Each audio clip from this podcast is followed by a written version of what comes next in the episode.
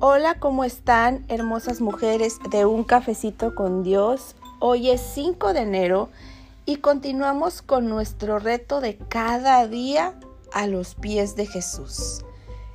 Esta mañana te quiero invitar a permanecer constante en la oración. Es interesante observar cuán gran porción de la palabra de Dios se ocupa del tema de la oración ya sea al proporcionarnos ejemplos o cumpliendo preceptos o proclamando promesas.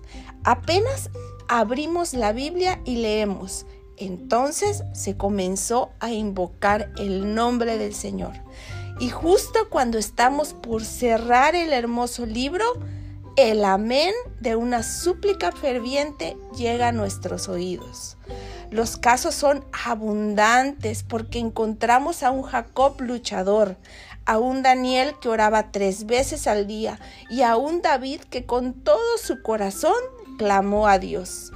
En la montaña vemos a Elías y en el calabozo encontramos a Pablo y a Silas. Tenemos un gran número de mandamientos y miles de promesas que nos enseña a ser fervientes en, la oración. Pero ¿qué nos enseña esto? Sino la sagrada importancia y la necesidad de orar. Podríamos estar seguras de que cualquier cosa que Dios haya destacado en su palabra lo ha hecho porque desea llamar nuestra atención sobre eso. Si Él dijo mucho sobre la oración, es porque sabe que tenemos mucha necesidad de ella. Nuestras necesidades son tan profundas que hasta que estemos en el cielo no debemos dejar de orar. Si tú no dejas de orar, produces un fruto en tu vida. Y de eso se trata el reto del día de hoy. El reto de estar cada día a sus pies, pero dando vida a lo que está muerto, de muerte a la vida. La palabra para ti esta mañana escrita está en el libro de Juan capítulo 12, 24 que dice, de cierto, de cierto os digo, que si el grano de trigo no cae en la tierra y muere, queda solo, pero si muere, lleva mucho fruto. Te quiero preguntar, ¿has producido fruto en tu vida? El Señor Jesús afirma que cada hijo de Dios es como un grano de trigo que debe morir en la tierra para llevar mucho fruto. Cuando la cáscara se rompe, la semilla brota. La cáscara es nuestra vida y la semilla es Cristo en nuestro interior. Si lo exterior no es quebrado, lo interior no puede brotar. Llevar fruto es el resultado de la obediencia a la palabra de Dios. Es el resultado a la intimidad con Dios, a tu tiempo de oración. ¿A qué debemos morir tú y yo? Debemos morir al pecado, a los deseos de la carne como son el egoísmo, la, comodidad, la falta de perdón, la incredulidad, en otras palabras, a todo lo que saca a Dios de primer lugar en tu corazón. Tenemos que levantarnos cada día y decidir morir para renacer a una nueva vida llena de fruto.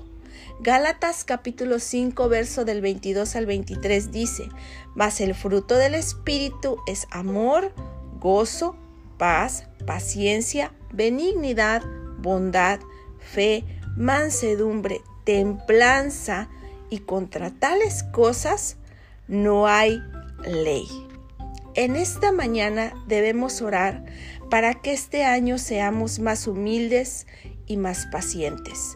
Orar para que tengamos una comunión más cercana con Cristo y para que, para que entremos con mayor frecuencia a la sala del banquete, a la sala de la intimidad, a donde nosotros vamos a producir ese fruto. Debemos orar para que seamos un ejemplo y una bendición para los demás y para que podamos más y más vivir para la gloria de nuestro amado Señor. Que el lema de este año sea permanecer constantes en la oración para que de lo que está muerto traigamos vida. Señor, ayúdanos, Padre, a mantener un, estilo de vida que te agrade y que pueda ser de bendición para los demás, porque a tus pies, Señor, muero para dar fruto. Que Dios las guarde, que Dios las bendiga, que Dios haga resplandecer su rostro, pero sobre todo que puedas resplandecer y que puedas renacer, que puedas morir para dar fruto. En el nombre poderoso de Jesús. Amén, amén y amén. Dios las ama y yo también. Les mando muchos, muchos, muchos besitos de café. Bye bye.